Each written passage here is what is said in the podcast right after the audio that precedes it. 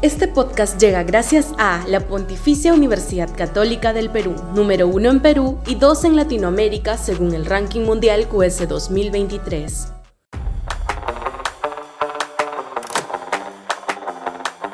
Mensaje ilusorio de otra Dina. Sudaca, Perú. Buen periodismo.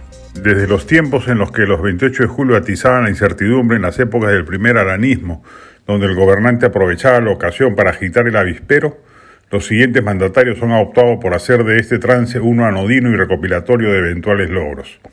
Para la democracia es mejor que así sea y que la incertidumbre disminuya, pero en esta ocasión nos haría bien que la presidenta Boluarte se salga del libreto y sorprenda dentro de algunas horas con lo que su premier anunciado será un mensaje potente.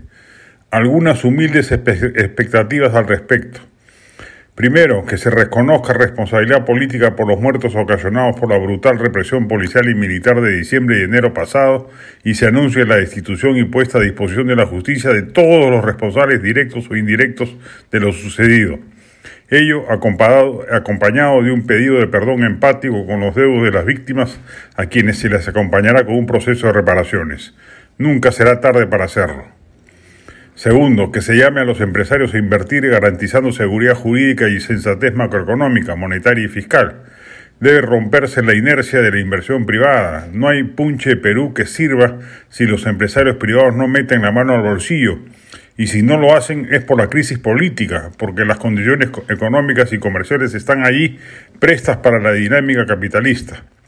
Así sea una estabilidad mediocre como la que sufrimos, Basta esa certeza de que no habrá saltos al vacío para que la confianza empresarial haga que los capitales fluyan y se recupere el crecimiento económico con la concomitante generación de empleo y reducción de la pobreza.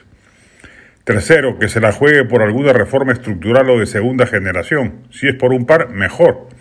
Ahí están a la mano varias, la reforma político-electoral, la revisión del proceso fallido de regionalización, la defensa de la reforma universitaria, la agresiva puesta en marcha de una reforma de la salud pública, el inicio del largo proceso de una reforma del Estado manejada profesionalmente, la puesta en práctica de una estrategia global afiatada, ética y eficaz de una cruzada nacional en favor de la seguridad ciudadana, uno de los problemas que la ciudadanía siente más acuciantes.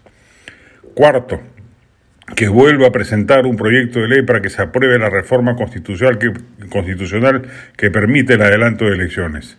No se trata tan solo de un saludo a la tribuna, sino de una necesidad política.